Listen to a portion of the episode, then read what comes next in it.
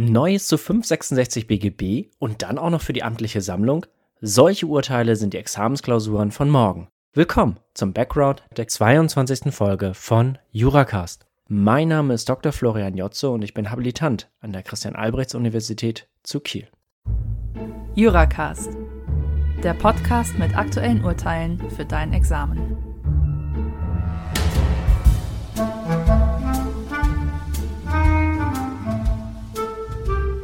Okay, zugegeben.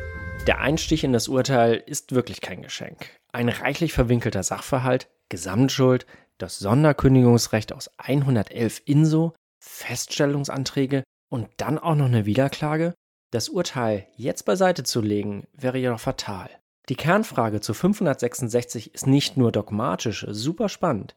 Die Frage lässt sich außerdem spielend einfach in Sachverhalte integrieren, dazu später mehr. Nah am Original ist das Urteil mit seinen materiellen und prozessualen Facetten außerdem eine wirklich reizvolle Vorlage für Examensaufgaben im ersten wie im zweiten. Daher möchte ich die zentralen Aspekte des Urteils mit euch in den kommenden gut 25 Minuten hier im Background vertiefen. Für den Tatbestand und die wesentlichen Entscheidungsgründe verweise ich, wie gewohnt, auf den darstellenden Podcast zu diesem Urteil von Schenk. Das Urteil setzt bei der Wirksamkeit der Kündigungserklärung vom 13.03.2015 an. Erklärt hatte diese Kündigung nur die Beklagte zu 1 alleine.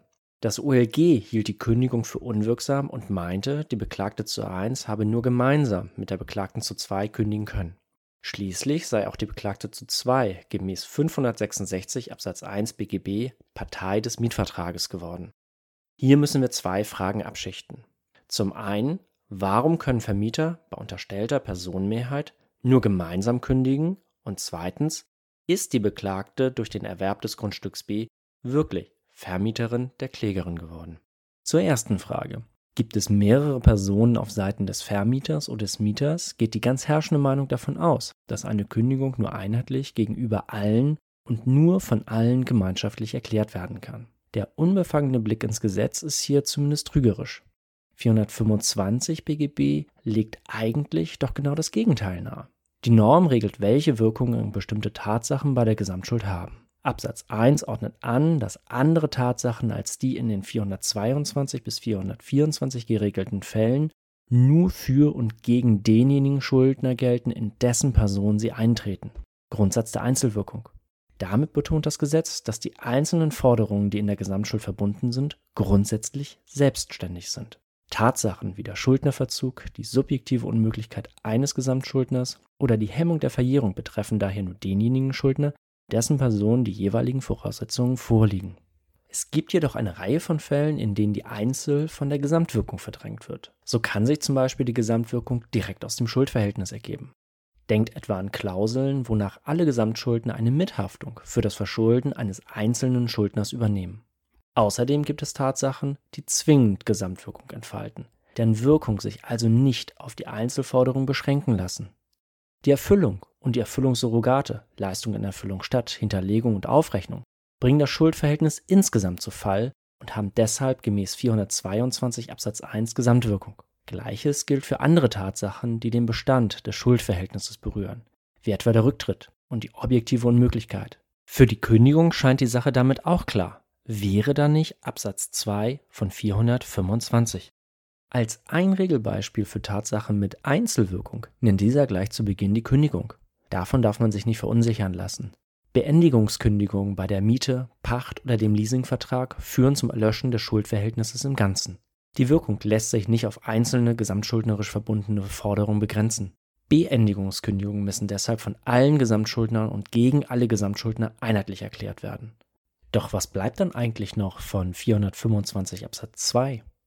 Mit der herrschenden Meinung überraschend wenig, nämlich Fälligkeitskündigungen, also Kündigungen, mit denen der Gläubiger ein Recht auf vorzeitige Leistung sich verschafft. Denkt etwa an das Fälligstellen des Darlehensrückzahlungsanspruchs nach 488 Absatz 3 Satz 1. Im vorliegenden Fall wollte die Beklagte zu 1 mit der Kündigung dagegen das Mietverhältnis beenden. Wäre die Beklagte zu 2 mit dem Erwerb des Grundstücks B zur Erinnerung, das war das Grundstück, auf dem sich die gemeinsam genutzte Anlieferungszone befand, in den Mietvertrag mit der Klägerin gemäß 566 in Verbindung mit 578 eingetreten, hätte die Beklagte zu 1 daher gemeinsam kündigen müssen. Damit sind wir bei der zweiten Frage und dem Kern des Urteils. Das OLG Frankfurt als Berufungsgericht bejahte die Frage. Es meinte, die Beklagte zu zwei sei Vertragspartei geworden. Dazu legte das Gericht 566 in erster Linie im Lichte der am Ende der Vorschrift aufgeführten Rechtsfolge aus, wonach der Erwerber in die aus dem Mietverhältnis ergebenden Rechte und Pflichten eintrete und diese übernehme. Der Mieter dürfe auch sein Recht aus dem ursprünglichen Mietvertrag zur Mitbenutzung der Gemeinschaftsflächen nicht durch die Veräußerung verlieren. Dieser Mieterschutz sei im Übrigen ganz im Willen des historischen Gesetzgebers, den das OLG ausführlich erforscht. Auf den ersten Blick haben diese Argumente durchaus eine gewisse Überzeugungskraft. Wer allerdings mit den klassischen Werkzeugen der Methodenlehre an die Frage herangeht, was der BGH hier beinahe mustergültig tut, wird schnell zu einem anderen Ergebnis kommen. Paragraph 566 Absatz 1 BGB setzt voraus, dass das vermietete Grundstück nach der Überlassung an den Mieter vom Vermieter an einen Dritten veräußert wird. Schon bei genauem Subsumieren und den Wortlaut wird klar, dass die Beklagte zu zwei nicht in das Mietverhältnis über die Laden- und Lagerräume auf dem Grundstück A eingetreten ist. Paragraph 566 scheitert gleich an zwei Punkten. Das von der Beklagten zu zwei erworbene Grundstück B, dem sich die Anlieferungszone befand, war weder Gegenstand des Mietvertrages mit der Klägerin, noch war diese Gemeinschaftsfläche der Klägerin überlassen worden. Schauen wir uns zunächst den Vertragsgegenstand an. Was der Vermieter zur Gebrauchsüberlassung von 35 Absatz 1 genau schuldet, wird im Einzelfall durch Auslegung des Mietvertrages 133 157 ermittelt. Ohne ausdrückliche Regelungen dürfen Mieter zwar nach ständiger Rechtsprechung jedenfalls diejenigen Teile im Gebäude und auf dem Grundstück mitbenutzen, die zum Mietgebrauch nötig sind, wie etwa die Zugangswege, Aufzüge, das Treppenhaus und Flure, also diejenigen Dinge, über die ihr euch auch ohne eine Regel im Vertrag keine Gedanken gemacht hättet. Sie sind nach herrschender Meinung sogar Teil der Leistungspflicht des Vermieters. Die vorliegende Entscheidung erinnert uns daran, bei Gemeinschaftsflächen künftig genauer hinzuschauen.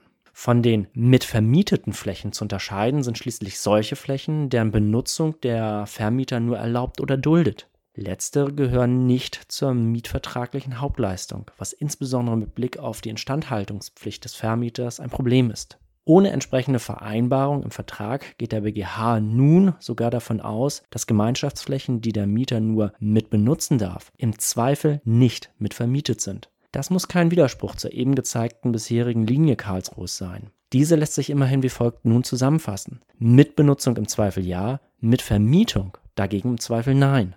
Da im vorliegenden Fall die Parteien laut Vertrag gerade keine exklusive Lieferzone schaffen wollten, nahm der BGH an, dass diese Zone auf dem Grundstück B nicht mitvermietet werden sollte. Vertragsgegenstand waren also nur die Laden- und Lagerflächen auf dem Grundstück A. Die Anlieferzone durfte die Klägerin dagegen vertraglich lediglich mitbenutzen. Nun zur zweiten hier problematischen Voraussetzung von 566, der Überlassung der Mietsache an den Mieter. Der BGH betont, dass die bloße vertragliche Gestattung der Mitbenutzung keine solche Überlassung ist. Den Begriff der Überlassung kennt ihr aus 535 Absatz 1 Satz 2 BGB. Während die Überlassung als solche mietvertragliche Leistungspflicht in der Regel mit der Besitzverschaffung einhergeht, ist der Besitz des Mieters zwingende Voraussetzung für den Grundsatz Kauft bricht Miete nicht. 566 BGB schützt den Mieter also gegenüber Erwerbern nur dann, wenn der Mieter das veräußerte Grundstück zur Zeit der Veräußerung auch besitzt. Der BGH unterstreicht insoweit die Publizitätsfunktion, die die Überlassung hier hat. Die Besitzlage stellt sicher, dass Erwerber in der Regel ablesen können, in welche Mietverhältnisse sie eintreten. Der Besitz als Publizitäts- und Gutglaubensträger bei Immobilien, das mag euch vielleicht zunächst überraschen, erfüllt doch eigentlich das Grundbuch dieser Aufgaben, siehe 891, 892 BGB. Mietverträge werden aber bekanntlich nicht ins Register eingetragen, da das viel zu umständlich und kostspielig für den Mietmarkt gewesen wäre. Aus diesem Grund entschied sich der historische Gesetzgeber stattdessen auf die Überlassung als Publizitätsmittel abzustellen.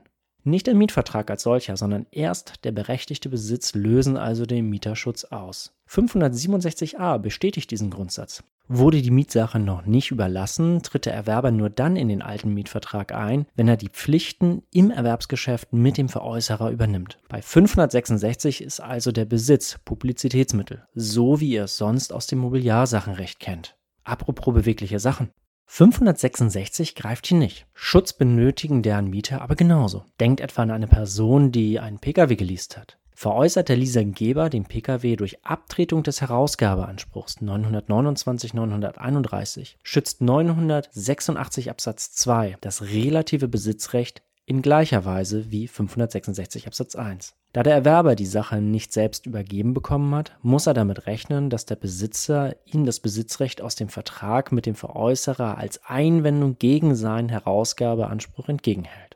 Ebenso wie 566 verdinglicht 986 Absatz 2 die schuldrechtliche Position des besitzenden Mieters. Nun aber zurück zum Fall. Haben Mieter Gemeinschaftsflächen mitgemietet, haben sie in der Regel daran Mitbesitz. 866 BGB. Wird Mietern dagegen nur die Mitbenutzung gestattet, fehlt typischerweise der Besitzwille und sie üben daher keinen Besitz aus. Da die Anlieferzone auf dem Grundstück B hier nicht mitvermietet worden war, sah der BGH insofern keinen Mitbesitz der Klägerin und lehnte es daher ab, dass ihr die Flächen auch überlassen worden waren. Letztlich fehlte also der nötige Publizitätsträger, der der Beklagten zu zwei signalisiert hätte, einen Mietvertrag mit der Klägerin durch den Erwerb des Grundstücks B zu übernehmen.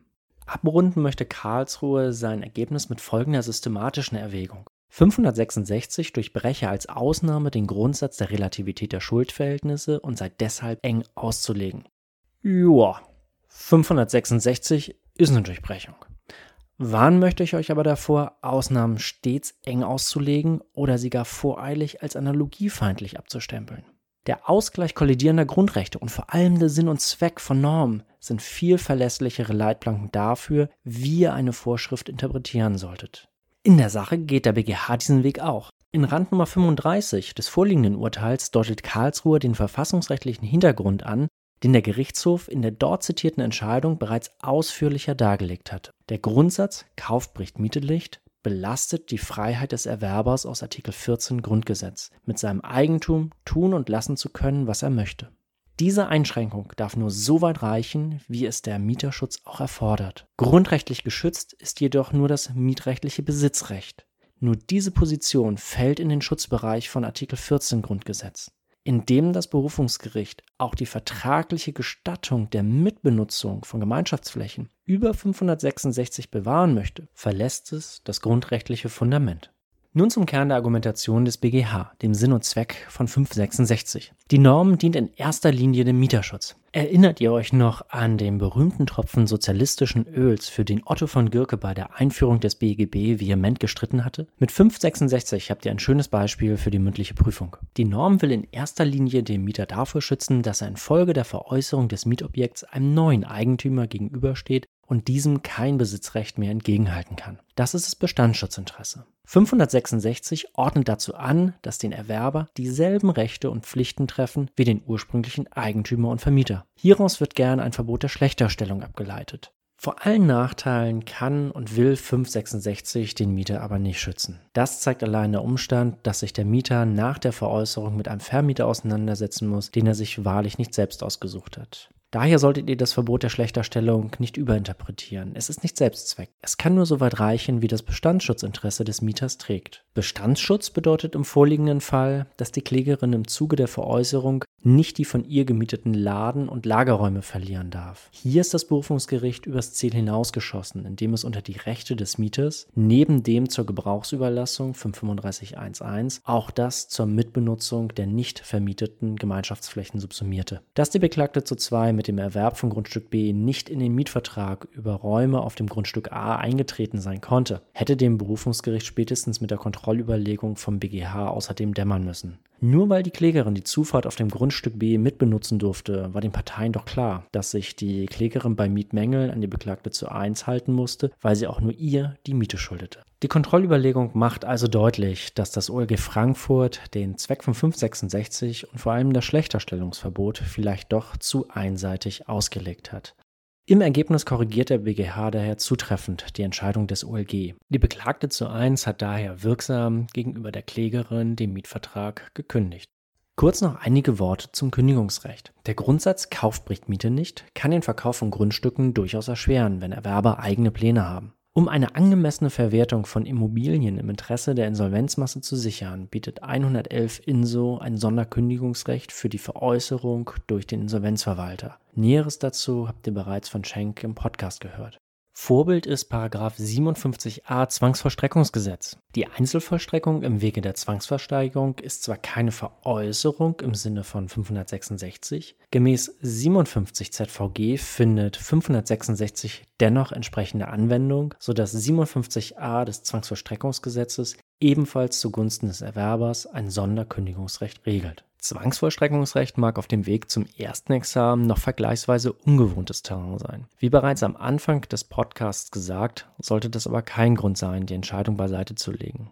Es ist ein leichtes, als Prüfer auf das Kündigungsrecht hinzuweisen, gerade im mündlichen Prüfungsgespräch. Ohne viel Aufwand lässt sich der Sachverhalt außerdem umgestalten. Soll es bei dem befristeten Vertrag bleiben, kann Stoff für eine außerordentliche Kündigung geliefert werden, insbesondere wegen Zahlungsrückständen des Mieters, denen der Mieter dann meist auch noch im Rahmen der Minderung Mängel entgegenhält. Eine andere schöne Variante könnte darin bestehen, die Befristung des Mietverhältnisses an der Schriftform des 550 scheitern zu lassen. Die Überlassung im Sinne von 566 und 550 haben schließlich eins gemeinsam. Sie dienen beide dem Informationsinteresse von Erwerbern. Verstöße gegen die Form des 550 führen daher nicht zur Nichtigkeit des Mietvertrages, sondern dazu, dass ein befristeter Vertrag als unbefristeter gilt. Solche Verstöße lassen sich im Übrigen vergleichsweise einfach in Klausuren einbauen, zumal der BGH den 550 nicht nur für den Abschluss des ursprünglichen Vertrages verlangt, sondern auch bei wesentlichen Änderungen und Ergänzungen. Haben der Vermieter und der Mieter etwa einen auf zehn Jahre befristeten Ausgangsvertrag schriftlich geschlossen, vereinbaren später dann aber mündlich eine leichte Mieterhöhung, ist die Befristung futsch und der Vermieter bzw. Erwerber kann ordentlich kündigen.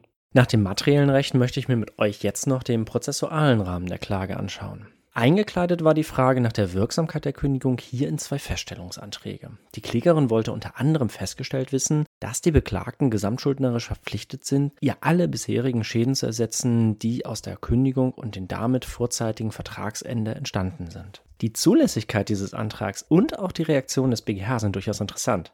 Einige von euch haben sich vielleicht gefragt, ob die Klägerin hier nicht hätte direkt auf Zahlung klagen müssen. Feststellungsurteile sind nämlich nicht vollstreckbar, daher fehlt Klägern in der Regel das nötige Feststellungsinteresse, wenn sie ihr Ziel gleichermaßen im Rahmen einer Leistungsklage verfolgen können. Dieser Vorrang der Leistungsklage soll die knappen und kostbaren Justizressourcen schonen, weil ein zweiter Prozess zur Erwirkung des Leistungstitels sonst vorprogrammiert wäre.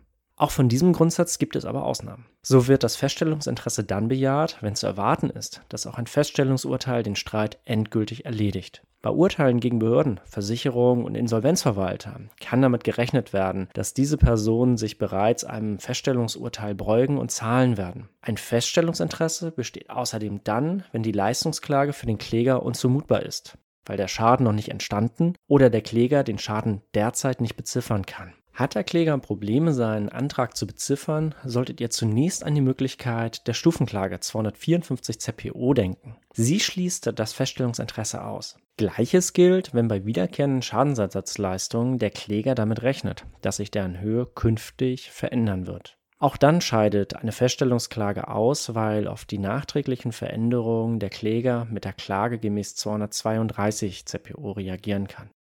Unzumutbar ist es dagegen für Klagende, umfangreiche Begutachtungen abzuwarten, bevor sie eine Leistungsklage erheben. Hängt also die Bezifferung vom Ausgang weiterer Gutachten ab, steht den Klägern die Feststellungsklage offen. Im Übrigen bejaht der BGH das Feststellungsinteresse dann, wenn ein Schaden teils entstanden, teils noch im Entstehen begriffen ist. Hier kann der Kläger die Feststellung der vollen Ersatzpflicht beantragen und muss sein Vorgehen nicht in einen Leistungs- und einen Feststellungsantrag aufspalten ob und gegebenenfalls welche dieser Ausnahmen hier das Feststellungsinteresse der Klägerin tragen, lässt der BGH in Randnummer 44 ausdrücklich offen, weil der Feststellungsantrag jedenfalls unbegründet ist.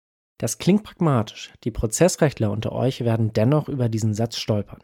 Nach herrschender Ansicht sind die Prozessvoraussetzungen, Zulässigkeit und die materiell-rechtlichen Voraussetzungen der Begründetheit gerade keine gleichrangigen Voraussetzungen eines Urteils, zwischen denen das Gericht frei wählen könnte. Die Zulässigkeit schützt besondere Interessen, die ein voreiliges Sachurteil überspielen würde. So kann etwa das Recht auf den gesetzlichen Richter verletzt werden, wenn ein unzuständiges Gericht in der Sache entscheidet. Die zwingenden Anforderungen aus 253 sichern einerseits öffentliche Interessen, indem sie zum Beispiel das Gericht in die Lage versetzen, den Prozess sachgerecht und effektiv durchzuführen. Andererseits schützen sie das Interesse des Beklagten, sich wirksam verteidigen zu können. Lässt ein Gericht die Prozessfähigkeit einer Partei sogar dahinstehen, ist das Gebot der Waffengleichheit in Gefahr. Machen die Parteien entgegen 261 Absatz 3 Nummer 1 ZPO dieselbe Sache sogar bei zwei unterschiedlichen Gerichten anhängig, drohen einander außerdem widersprechende Urteile und damit Rechtskraftkonflikte. Die Zulässigkeit der Klage ist also kein lästiges Vorgeplänkel, sondern schützt verfassungsrechtlich abgesicherte Interessen der Allgemeinheit und der Parteien. Das ist der Grund, warum es einen klaren Vorrang der Zulässigkeit vor der Begründetheit gibt. Anders als die etwas knappe Randnummer 44 beim BGH vielleicht nahelegt, kann das Gericht grundsätzlich die Zulässigkeit also nicht offen lassen und die Klage als unbegründet abweisen. Aber auch hier, kein Grundsatz ohne Ausnahme. Ist offen, ob der Kläger für seine Klage ein allgemeines Rechtsschutzbedürfnis oder das besondere Feststellungsinteresse hat, muss das Gericht diesen Fragen nicht weiter nachgehen und kann die Klage stattdessen per Sachurteil als unbegründet abweisen. Hintergrund dieser Ausnahme, die nur für klagabweisende Urteile gilt, ist der Zweck des Feststellungsinteresses. Es soll die Gerichte vor unnötigen Klagen bewahren. Können die Gerichte die Klage vergleichsweise einfacher, wie hier, unbegründet vom Tisch bekommen, wäre es daher sinnwidrig, dass das Gericht sich vorher ausführlich noch mit dem Feststellungsinteresse befassen müsste. Und damit kommen wir zum Ende dieser Background-Folge. Zur Wiederholung von 566 möchte ich euch noch meine Übungsklausur ans Herz legen, die im Probeexamen 2019 der JUS veröffentlicht worden ist. Vielleicht ist 566 bei Prüfenden aber auch deshalb so beliebt, weil der BGH in den letzten Jahren immer wieder wichtige Facetten dieser Norm entschieden hat und neue Vorlagen damit geboten hat. Erst im Januar des letzten Jahres verneinte Karlsruhe etwa die Anwendung von 566 bei der Übereignung des Miteigentumsanteils auf die zweite Miteigentümerin. Obwohl der Ehemann seiner damaligen Ehefrau im zugrunde liegenden Sachverhalt seinen Anteil übereignet hatte, war sie als Erwerberin keine Dritte im Sinne von 566, sodass der Ehemann neben ihr in der Rolle des Vermieters verblieben war. Des Weiteren setzt 566 voraus, dass Eigentümer, Vermieter und Veräußerer grundsätzlich dieselbe Person ist. Im Juli 2017 hat der BGH bei fehlender Identität zwischen Vermieter und Veräußerer dennoch 566 entsprechend angewandt. Nötig sei, dass das veräußerte Grundstück mit Zustimmung und im alleinigen wirtschaftlichen Interesse des Eigentümers vermietet war. Im zugrunde liegenden Sachverhalt waren Vermieter und Eigentümer deshalb nicht identisch, weil die Vermietertätigkeit und die Verwaltung des Eigentums auf verschiedene Konzerngesellschaften verteilt worden waren. Aufgrund des Zwecks von 566 ist klar, diese Arbeitsverteilung im Unternehmensverbund kann nicht zulasten des Mieters gehen. Nun aber genug für heute.